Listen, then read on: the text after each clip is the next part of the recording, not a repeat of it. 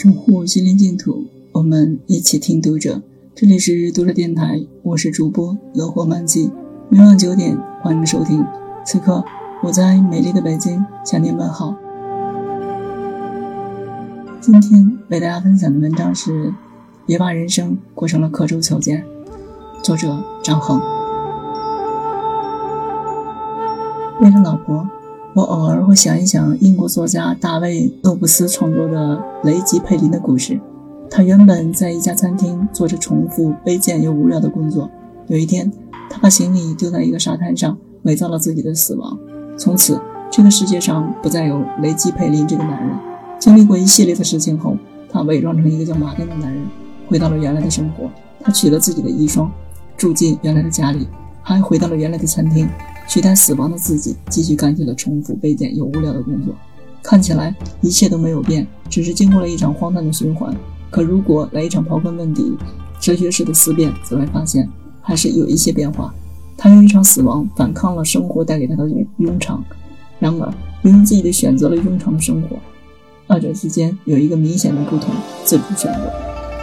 大卫·诺布斯用一个极端的设定，讲述了一个男人追求自由的故事。没有人能够规划他的人生，除了他自己；也没有人能够把他限定在某一个轨道上，除非他自己愿意。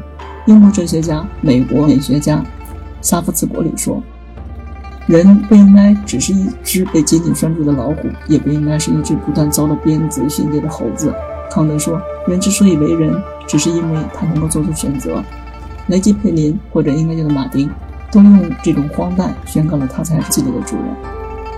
我不断想象这个颇有点浪漫主义味道的故事，并非妄想反抗我在家中的地位，也不是因为工作的卑贱和无聊，而是经常感受到来自外界的束缚。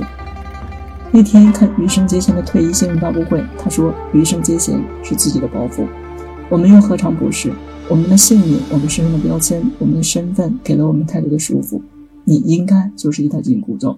作为羽生结弦，就应该保持第一，否则。”别说他的粉丝，他自己可能都不会答应。可那天看完他的发布会后，我掐指一算，忽然意识到他才二十七岁，太可怕了。这意味着接下来他的人生有着无数种可能性。当然，这个事情可以分两面看，也可以说他的未来有着巨大的不确定性。人们经常会觉得可能性如此迷人，却又觉得不确定性如此讨厌。人生就是如此矛盾，我们都活在一体两面的痛苦中。我不愿意去评判他人的人生。那是自己面对不确定的生活、意外的情况时，我也会焦虑痛苦。每遇到大事有静气，那是一种理想的状态。不过，理想才是值得我们追求的东西。因此，在充满不确定性的当下，我又开始读苏轼，读他的词。这期间，又是掐指一算，写此文时，苏轼在黄州杀虎九百四十周年。为此，他写了那首传颂千古的词《定风波》，莫听穿林打叶声。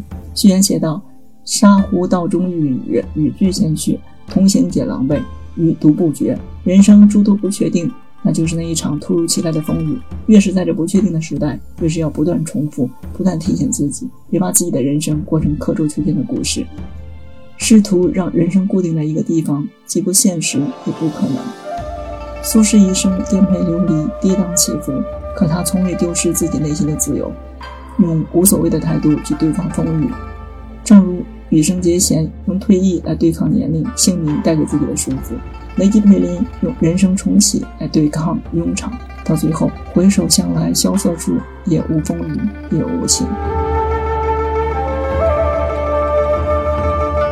读者电台今天的节目就为大家分享到这里，更多收听敬请关注。晚安，好梦。